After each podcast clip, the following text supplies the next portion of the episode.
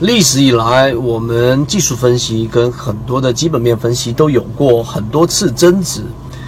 那么今天我还是想把我上一次视频的延展的内容跟大家去分享一下。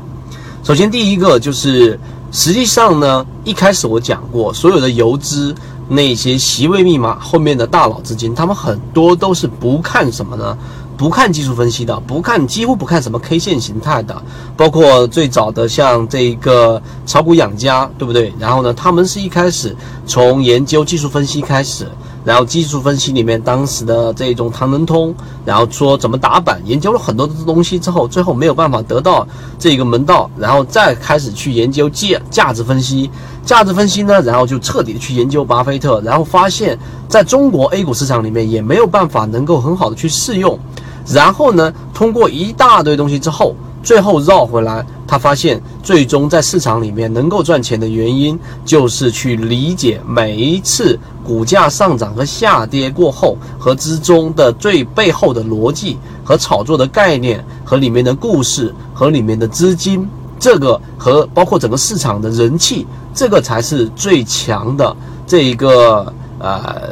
对我们操作有支撑的一个内容。这个是游资。但是呢，为什么我们一直都不反对大家从技术分析开始？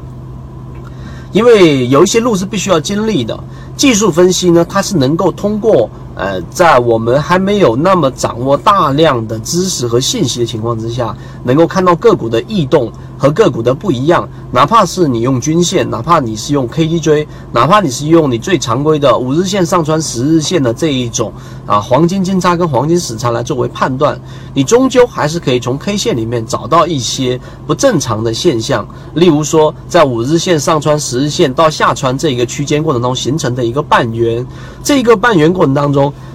和下一波形成的半圆过程当中，如果说第一波它的面积，我假设它是一个数量是五，用五来代表代代表它这个量的这个面积，那么下一波呢，它的量面积呢，它反而变成了多少？变成了三。这个时候股价还在创新高，你就可以发现，在五日线上穿十日线的两个半圆过程当中，它是形成了一个背离的，股价在新高，而这一个形成的半圆却在衰竭。明白我要讲的意思了吗？所以实际上呢，技术分析作为一般的散户是有必要去研究的，而不是说我一开始就完全啊这一个从很大的这一种席位去做这个研究。而席位对于更深入介入的我们来说呢，啊如果说对技术分析你 OK 了，掌握了相应的这一种盈利模式，你就可以开始从我们近期开始讲的游资这一种历史。啊，然后去寻找资金，去寻找题材，去寻找能够去引场、引起、引起市场的这一种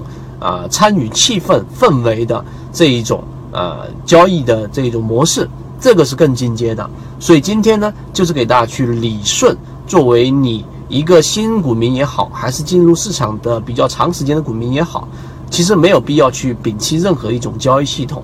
最后，我用一个。我们之前讲课的时候，在公众号里面讲课的时候提到过的一个内容，给大家作为一个总结。就实际上呢，作为一个呃，以前我们做过一个表格，一个散户，如果说你分为想做短线和做中长线，如果说你想做到千万级别，你如果说作为啊中长线，大概要花的时间是十年到